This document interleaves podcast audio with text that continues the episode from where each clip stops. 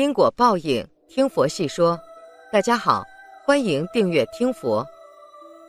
生活中常常会听到有人突然去世的消息，很让人感到错愕。也有很多人会因为亲人挚友的突然离世而久久不能释怀。今天就让佛经告诉大家，为什么有的人会突然离去。按瑜伽师地论，死缘可以分为三类，就是受尽死。福尽死和未舍不平等死，未舍不平等死，唐译为不必不平等死。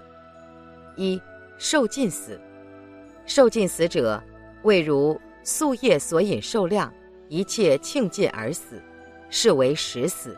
所谓受尽而死，即以前世业力所引起的受量全部穷尽而死，这是实死。一般来说，由于前世的引业。这一生的寿量是一个定数，连一生呼吸的次数也是决定了的。如果没有积聚增减寿量的因缘，在寿量用尽时就会寿终正寝。二，福尽死者，谓如无资俱死。所谓福尽而死，指缺少衣食药物等滋生之具而死。虽然没有耗尽寿量，但因福报消尽，也会导致死亡，比如冻死街头或饥饿而死。因此，享福从另一方面来说，也是在消福。平常有福报时不可挥霍，总要为将来留一些才好。弘一大师在孩提时，他的父亲请人写了一幅清朝刘文定公的对联，高高的挂在柱子上，上联是“惜食惜衣，非为惜财原惜福”，教诫要爱惜粮食和衣服，这不是在财物上吝啬。而是因为一个人要懂得惜福，不能铺张浪费。大师的哥哥时常教他念这段话。长大以后，大师凡是遇到穿衣或者饮食，大师都十分注意，就是一粒米饭也不敢随意糟蹋。而且大师的母亲也常常教他，身上穿的衣服应当时时小心，不可以损坏或者污染。在此奉劝大家，有福报时应当珍惜。最好省下自己的福报，舍给他人用。修行人不应随顺现代人的作风，而应随学简朴惜福的古风。三未舍不平等死，未舍不平等死者，谓如经说，寿未穷尽，有九死因缘。所谓未舍不平等死，按师尊在药师经等经中所说，有九种因缘导致寿量未尽而死。以下一一说明九死因缘：一、喂食无度量，即饮食过多或过少，不能做到适量；饮食不足会令身体肌瘦虚弱；饮食过量则使呼吸艰难，这都会加速死亡。二、食所不宜，即食物不适宜，食物在体内不能很好的消化。三、不消复食，因为饮食不平和。导致饮食不能消化，如果还继续进食，就会导致消化不良或者引起各类疾病。四，生而不吐，引起了身体不适的食物，在尚未消化时就应及时吐出。倘若强忍不吐，将导致疾病，是减寿的因缘。五，熟而持之，即过去因为饮食不知量、食用不适宜的食物、不消复食等等。因此，在体内造成各种疾病，又不加以去除，这些疾病由熟变所生，所以称为熟；有而不去消除，称为迟。六，不进医药，即不去求医问药。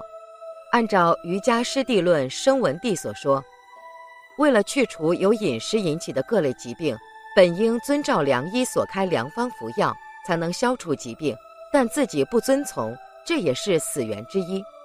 四家注对这一句解释为：有些饮食与药物若分开使用，不会产生疾病等致死因缘；混合食用则会导致中毒。七，不知于己，若损若益，即在饮食起居等方面，不知道哪些对身体有益，哪些有害，生活中不懂得取舍。比如一个人挑担，如果不知道自己力气的大小。过于蛮干，则容易造成身体损伤；又如生活起居没有规律，或经常彻夜长坐，或在季节交换之时不能按时加减衣服，都会制造死源。八至九，非时非量行非凡行，在非时行非凡行，以及过量行非凡行。非时是指月经期间以及生病等不宜行淫之时，非量是指纵欲过量而行。印光大师说。世间人由色欲直接致死的有十分之四，由色欲间接致死的，即由色欲亏损遭受别种感触而死，又有十分之四。佛教常常说，一切皆有因果，有很多看似没有关联的事物，在其背后都藏有很深的因果关系。只是这种因果关系对于人们这些凡夫俗见的人而言很难明白，但是。圣贤智者和顿世修行的高僧大德，却可以通过智慧了悟通达。在南北朝时期，有一位非常相信佛法、崇敬僧人的皇帝，他就是梁武帝。梁武帝在位期间，供养了无数僧人，修建了众多的寺院，并先后出资亿元捐助僧众，弘扬佛法。但就是这样一位非常信佛的皇帝。竟然杀死了一位他很是敬佩的僧人。梁武帝说：“只是意外。”但被杀的僧人却道：“这世界上哪里有意外？一切都是因果。”梁武帝在最初是信道教的，后来在接触到佛法后，才明白佛法的高深智慧之处，于是写下《舍道是佛文》，宣布舍弃道教教义而改信佛教，并且前后四次出家。又被大臣们请回来，就是这样一位笃信佛法的皇帝，在得知哪处有得道高僧，都会特地的请到宫里来供养高僧，并听闻佛法。有一次，他听闻有一位名叫磕头师的僧人，有非常高深的佛法修养，于是便请其来宫中宣讲佛法。磕头师如约而至，门外守卫向梁武帝报告，高僧已至。但梁武帝却正在房中与大臣玩围棋，围棋正下到关键时刻，战况紧张。梁武帝根本没听到守卫的报告。梁武帝刚好看到对手破绽，拿出一棋子，大喊一声“杀”，便围堵了大臣的后路。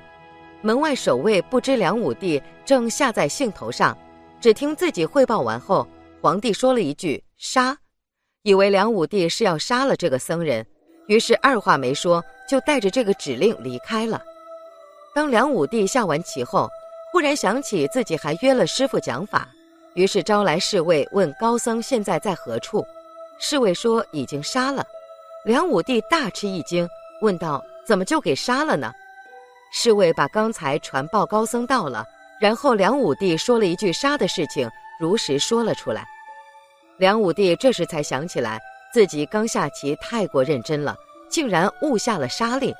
于是梁武帝赶紧问侍卫：“磕头师在临行前有没有说什么？”侍卫说：“这位僧人确实有留下一段遗言。他说道：‘因果真实不虚啊！我在久远节前做沙弥时，用锄头耕地，误把一条蚯蚓截成了两段，而梁武帝就是节前的那条蚯蚓。’”我以为这个因果的缘故，才遭到这样的果报。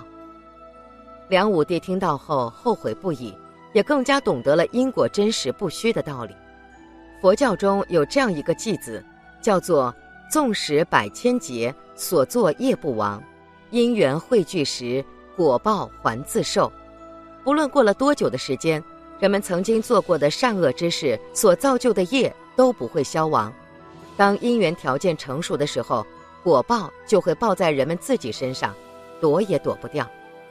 世事无常，每个人都会历经生老病死，命中注定会需要遇到一些劫难。劫是命主的一个灾难，或是一个厄运。在有劫的某个流年或者大运，命主需要在各方面特别留意，才能逢凶化吉，遇难成祥。面对人生的劫难，人们该如何化解命中的劫难呢？方法一，生活就像晴雨表，不可能一辈子阳光明媚，也不会一直阴雨绵绵。当人们面对未知的一切，站在人生的十字路口时，总会有所顾虑，向左走还是向右走？好在古人留下了命理术，从紫微斗数盘上可以推算出一个人的命格和后天运势，让人们更清楚地知晓自己的优势和劣势，看清未来的方向。当劫难来临时，能更好地应对，而不是畏惧。雨天撑伞，烈日方晒的道理大家都懂。当一张命盘出现在人们面前时，首要是找到它的缺点，也就是化忌位，再逐步分析排查，找到事件的原因，做好防范措施，把伤害降到最低点，这便是化解了。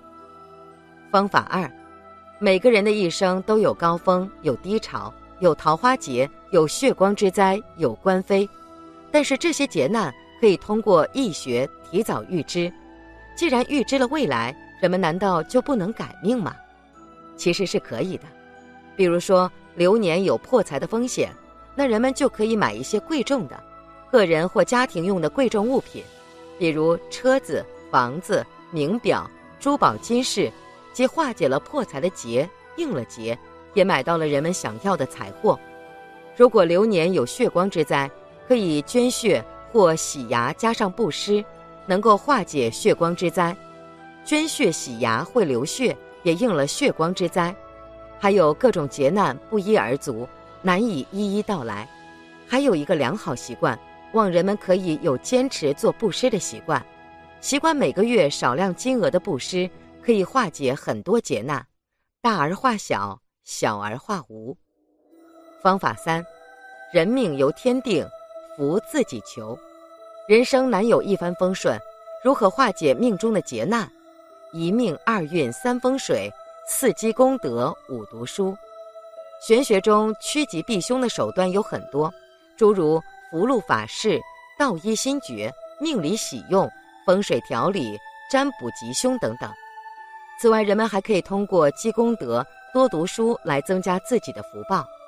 正所谓天地无私，为善自然祸福。圣贤有教，修身可以齐家，修好七十二变，才能笑对八十一难。方法四，如何化解命里的劫难？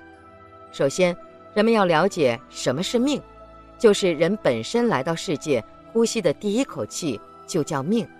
所以中国有句话叫做“命中注定，劫数难逃”，这是人为轻易改变不了的，也最好不要人为改变。特指自己人为指定自己觉得好的时间剖腹产。如何化解命中的劫难，主要分为以下几个方面：第一，厚德载物，德行天下。在因果方面，因祖上或上一辈积德，可以通过德行化解一些本来在自己身上的劫难。第二，通过自己修行行善，也就是从主观方面入手，自己积德行善。从而改变自己命运中的运，也就改变自己命里运行的轨迹，顺其自然的化解或避开劫难的时间、空间、地点。以上就是几个简单的化解命中劫难的方法，希望给大家提供一些参考。